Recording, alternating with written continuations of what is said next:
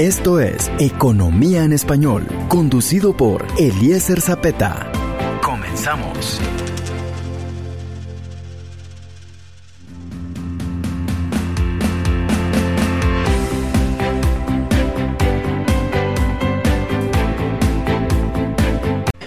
Estamos de regreso en Economía en Español. Hace un momento estuvimos hablando con Emilio Méndez acerca de las riquezas y nos quedamos con un mensaje bastante interesante relacionado con las riquezas, cómo concebirlas y la riqueza que nosotros podemos contemplar a nuestro alrededor como país, como personas, la riqueza de nuestras familias. Y creo que nos quedamos con un mensaje bastante interesante y vamos a continuar con él en una siguiente ocasión. Pero ahora tenemos con nosotros en cabina a Juan Pablo Lemos. Juan Pablo Lemos es un experto en criptomonedas y particularmente en bitcoins. Juan Pablo, ¿cómo estás? Buenas noches. Hola, buenas noches. Muchas gracias por recibirnos. Eh, aquí estamos muy bien, muy emocionados y entusiasmados de poder platicarles de Bitcoin y de poder primero desmitificar lo que son las criptomonedas y las oportunidades que existen con Bitcoin y segundo invitarlos a que estudien acerca del tema. Mira, hablando de esto, las criptomonedas en los últimos años se han convertido en una revolución eh, completamente en, los mercados locales, eh, en los mercados globales, obviamente, por, por, obvias razones, pero además es, es un tema que en algún momento como que aterrizó en la persona común, en la persona que día a día va y va al súper, hace una transacción, compra un jugo, compra eh, alimentos, compra una hamburguesa, no sé, compra gasolina. Y estas cosas antes no se veían ni se concebían, o sea, los que estamos en, en, el ambiente económico, pues hace unos años estábamos escuchando acerca de las criptomonedas, se escuchaba ahí Bitcoin, pero eran cosas que veíamos un poco lejanas. De un tiempo para acá evolucionó y aterrizó en, en la persona común. Pero entonces quisiera yo que pudiéramos explicarle a la audiencia qué es una criptomoneda, empezando por ahí. Mira, lo que es una criptomoneda es dinero digital o una representación digital o token digital que puede ser intercambiado persona a persona sin necesidad de, una, de un intermediario porque utiliza la criptografía en lugar de utilizar un intermediario para poder hacer ese intercambio persona a persona de dinero digital. Esto era imposible y esa es una gran revolución que hace Bitcoin, que por primera vez se puede mandar dinero de manera electrónica sin la necesidad de un intermediario que esté verificando la validez de las transacciones. Eso lo toma el protocolo de Bitcoin, le llamamos un protocolo porque es un conjunto de reglas mediante las cuales nos comunicamos en el mismo idioma. si queremos hablar español, tenemos que utilizar el mismo vocabulario. Ese, el español es un protocolo de comunicación verbal y de la misma manera existen protocolos como el Internet, todos los días utilizamos protocolo. El Internet lo que es es una serie de reglas que nos permiten comunicarnos electrónicamente y poder entender lo que nos estamos diciendo. Lo mismo sucede ahora con Bitcoin y lo que estamos comunicando es valor, es cantidad de Bitcoin en ciertas direcciones, cómo se mueven entre estas direcciones el Bitcoin y la criptografía sirve para poder hacer esto sin necesidad de un intermediario. Y la verdad, para desmitificar, que era una de las cosas que queríamos hacer, voy a primero hacer una aclaración y segundo entraría en materia. Ok. La aclaración que quiero hacer es que hoy en día se ha cooptado el término criptomoneda por un montón de estafadores. Entonces, lo primero, primero que les pido a todos los que nos están escuchando, si llega alguien a hablarles de criptomoneda, la mentalidad que los va a mantener seguros y que los va a proteger es asumir de que les quieren estafar, básicamente. Cualquiera que les llegue a hablar del tema, primero el peso de comprobar de que no son estafadores es de ellos. Entonces, protéjanse primero. Este es un mundo nuevo, es el viejo este, va a haber un montón de gente queriendo sacar ventaja de esto y hay estafadores en el medio no hay que hacerse el ciego, no por los beneficios que trae este, esta nueva tecnología vamos a ignorar los puntos negativos. Y el punto negativo más grande que yo veo es gente que se quiere aprovechar del prójimo, gente que va a llegar y utilizando este término de criptomonedas los va a estafar. Y entonces mucho cuidado, esto sucede a nivel local como a grandes escalas con desarrolladores que crean una criptomoneda nueva y de repente meses después o años después desaparecen con todo el valor que se almacenó ahí. Entonces mucho cuidado. Y esta aclaración la quería hacer porque lo que les vengo a decir yo es que Bitcoin y las criptomonedas no son lo mismo. Existen en dos ambientes diferentes. Bitcoin es el único protocolo hablando de protocolos, lo que hablábamos al principio, que nadie controla y que nadie puede cambiarle las reglas.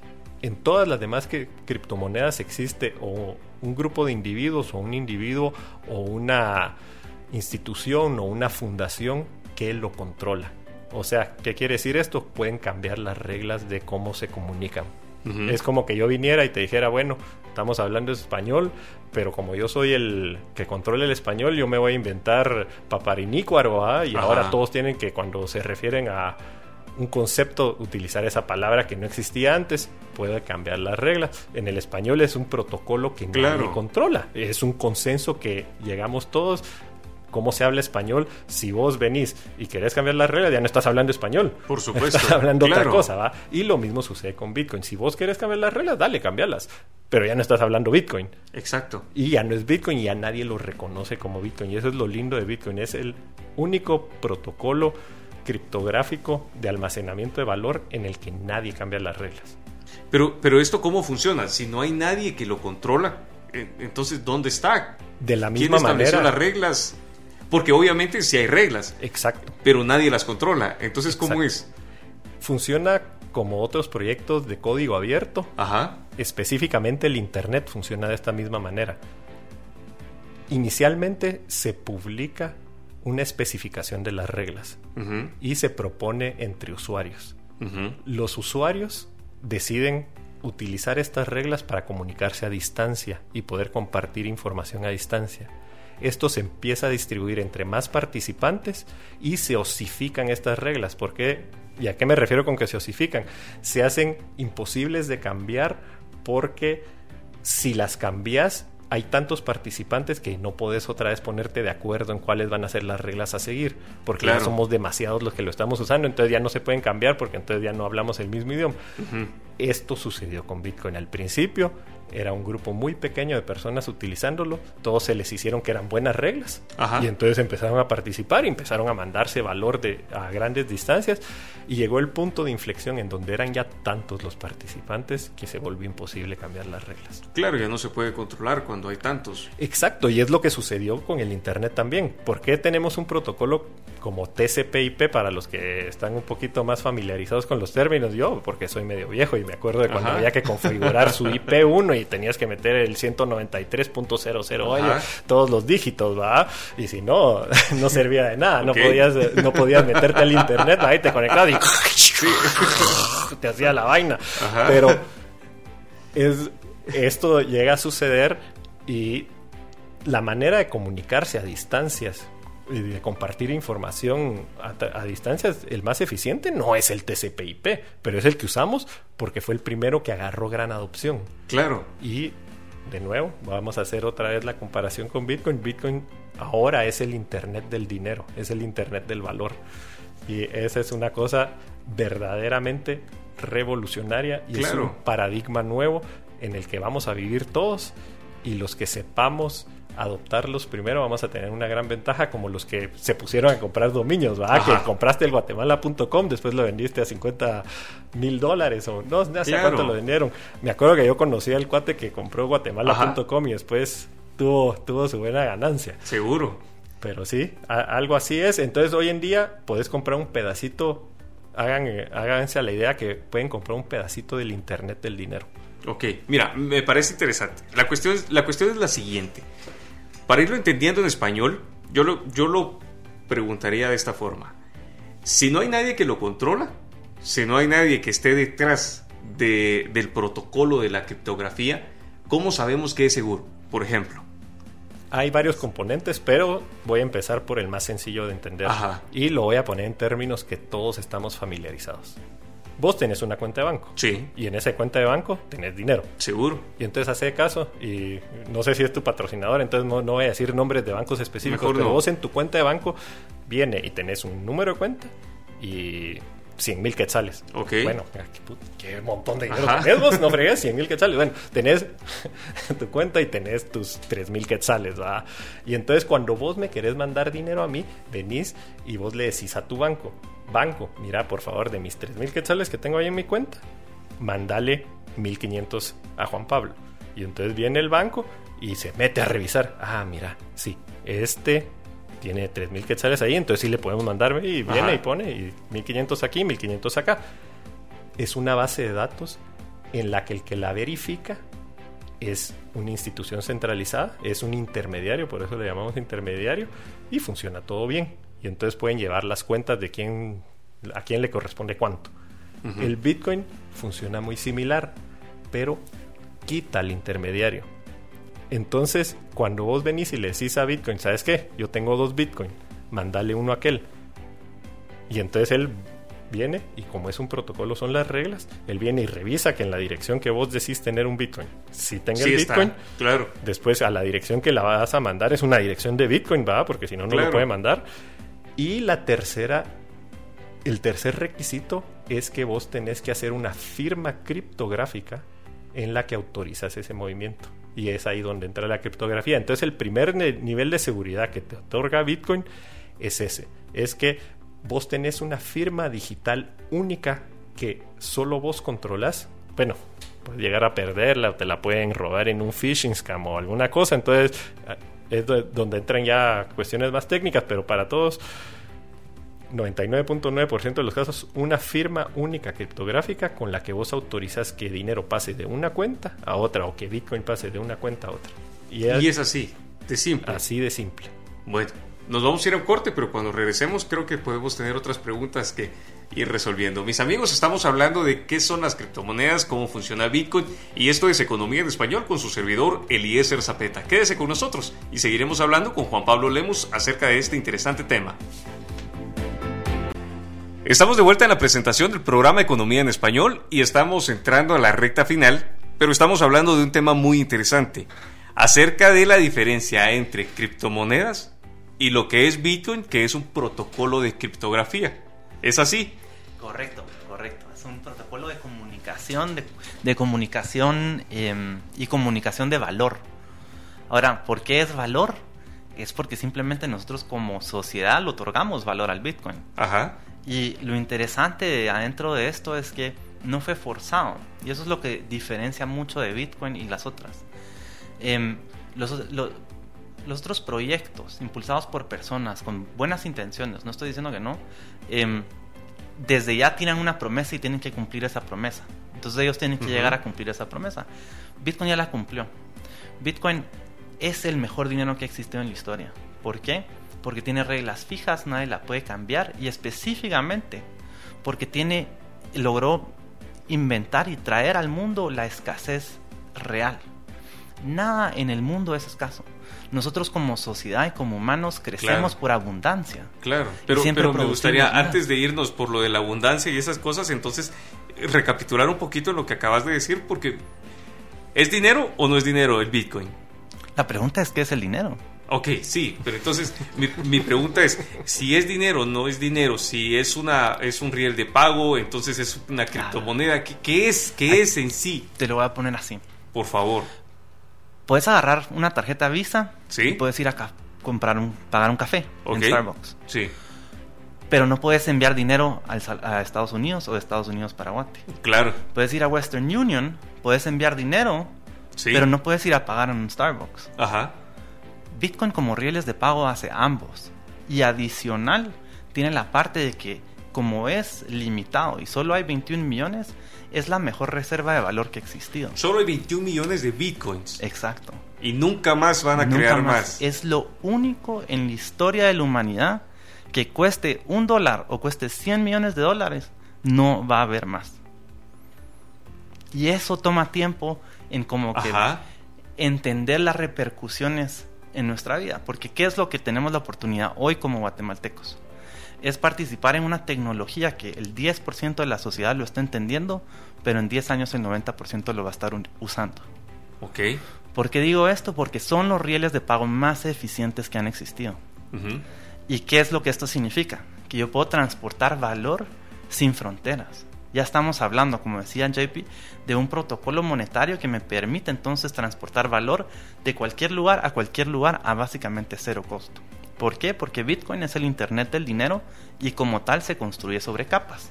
Ok, explícanos eso. ¿Cómo es que se construye sobre capas? Y eso es, esas son las cosas que a veces la gente se pierde un poco porque no todos entran y, tienen la historia del TCP/IP y cómo se construye el Internet y al final. Pero míralo así el Internet como tal es un protocolo de comunicación y se construyeron aplicaciones como Google, como Yahoo, como Gmail, eh, perdón, como toda WhatsApp, Instagram, Facebook alrededor de esto. Pero todos están comunicando con el mismo protocolo, con el mismo estándar de cómo em, interactuar con esto para poder eh, compartir información.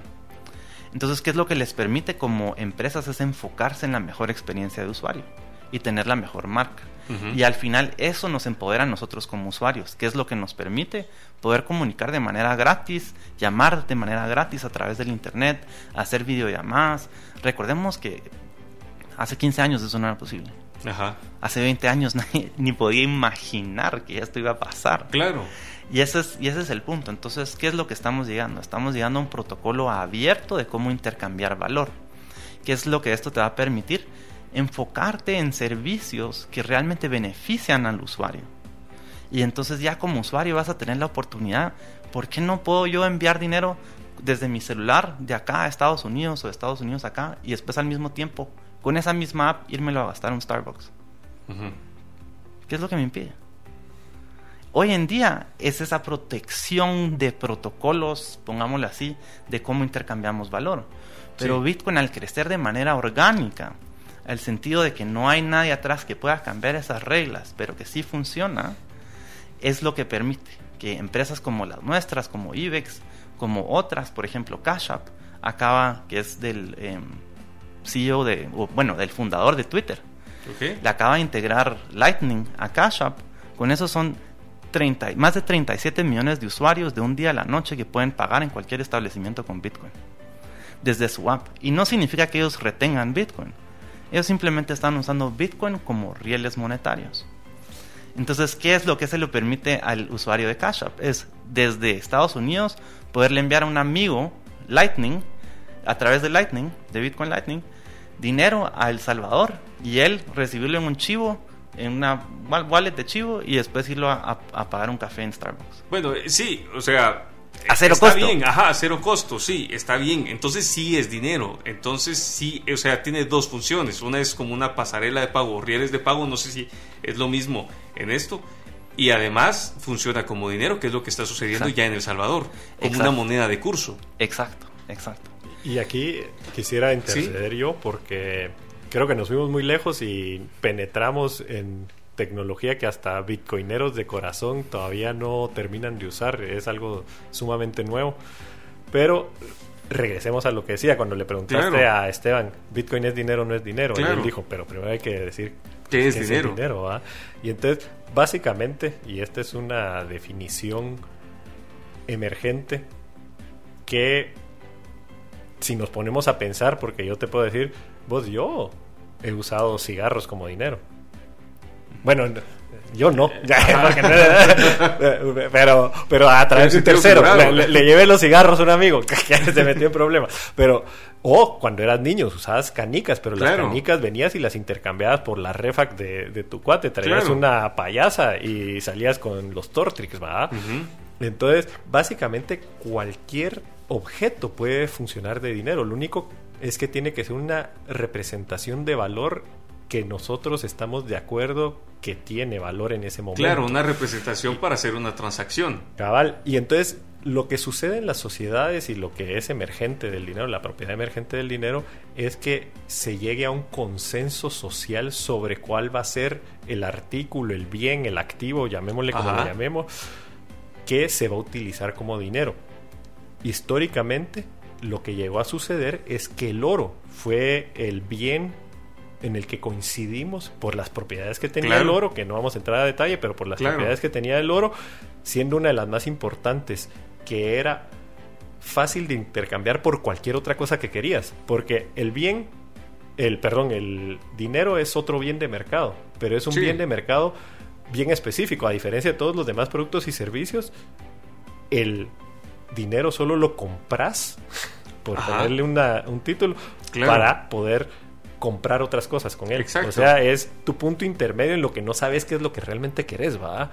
Y entonces compras el dinero con tu trabajo, compras el dinero con tu casa, si estás vendiendo una casa, ¿va?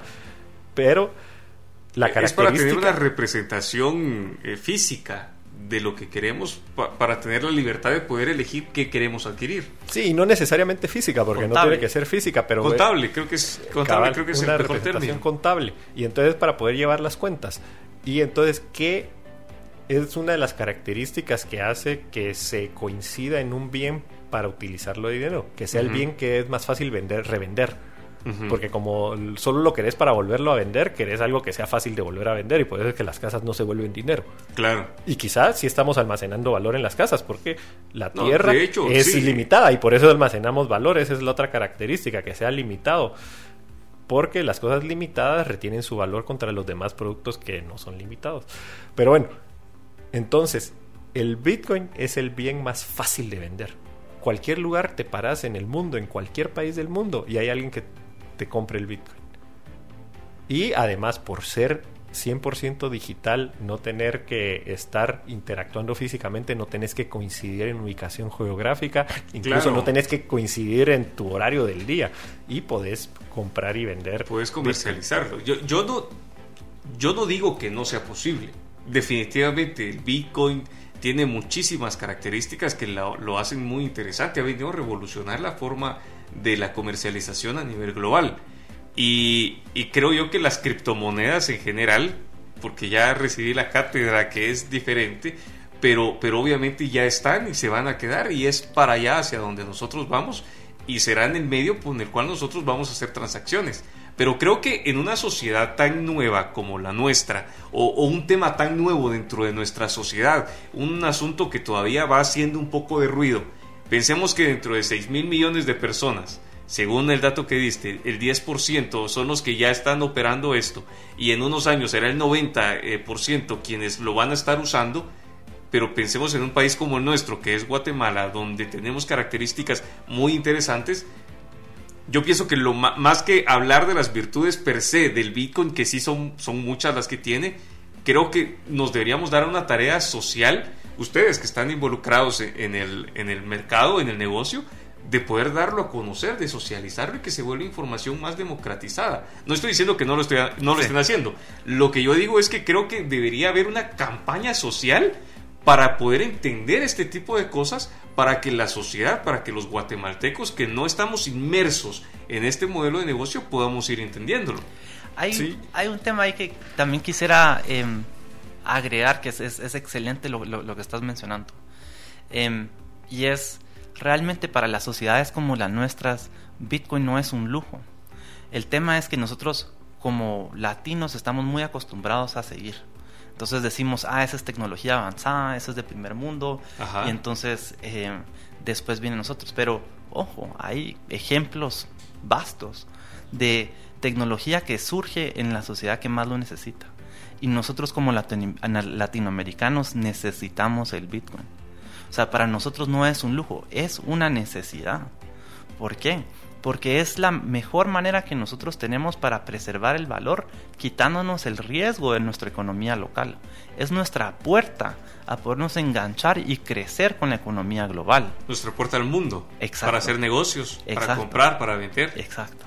Y decías, y es muy cierto, que lo primero y donde tiene que nacer y lo que va a impulsar el uso de Bitcoin es la educación. La educación, para empezar, en términos fáciles, es una de las propuestas que tenemos. La educación que es accesible para todos. Tenemos recursos gratis en Internet para ayudar a eso y por eso siempre nos interesa muchísimo estar en programas como el tuyo que agregan mucho valor a la vida de las personas y que nos permiten invitar a la gente a buscar y a investigar por sí mismos por qué Bitcoin, por qué qué beneficio va a tener en mi vida y es una pregunta que se tienen que hacer todos los que nos están escuchando y tienen que resolverla convincentemente. Bitcoin puede agregar valor a mi vida, sí o no y por qué. y tienen que meterse y esto sí es una tarea y es algo que cada quien se tiene que hacer responsable, es hacer una inversión en tiempo, una inversión en esfuerzo de buscar la información, la vamos a compartir libremente, de buscar dónde hay recursos, de informarse del tema, de usar su criterio y ya no estar, porque hoy en día en la en nuestra civilización, en nuestra sociedad hemos estado por décadas muy cómodos siguiendo a los expertos, pero en esto y me introdujiste como experto, pero yo no me gusta decir que soy un experto. En este mundo no hay expertos. Esto es algo nuevo, es algo que todos estamos aprendiendo. Yo todos los días llevo y me dedico y básicamente es el único que pienso. me la paso pensando en Bitcoin, leyendo de Bitcoin, hablando de Bitcoin y todavía aprendo cosas nuevas todos los días. Entonces es un viaje, yo le llamo, y es el viaje más excitante en el que pueden participar, aprender acerca de Bitcoin, enriquecer su conocimiento, cuestionarse por qué el dinero hoy en día está en poder de nuestro gobierno. Eso es algo bastante nuevo. Claro, seguramente habrá muchas cosas que... que, Ahí quisiera agregar 30 segundos. 30 segundos. Es, hoy en día estás vendiendo tu tiempo por algo que es ilimitado, que son los quetzales o los dólares. Ajá. Y efectivamente lo único que tenemos limitado en esta vida equitativamente todos es nuestro tiempo, 24 horas en el día y ahí quedó. Entonces, ¿querés seguir vendiendo tu tiempo por algo que es ilimitado o querés intercambiar tu tiempo por algo que es igual de limitado que tu tiempo? 21 millones, no hay más. Bueno, qué interesante. Gracias por habernos acompañado. Juan Pablo, gracias por haber aceptado la invitación. Esteban, gracias por haber aceptado la invitación. Mis amigos, gracias por habernos acompañado hasta el final de este programa. Los invito a que el próximo martes se queden con nosotros eh, acompañándonos en este programa Economía en Español con su servidor Eliezer Zapeta. Le deseo una excelente semana, que le vaya muy bien en todo lo que haga, que Jesús le acompañe y que el Espíritu Santo sea su guía. Buenas noches, hasta la próxima.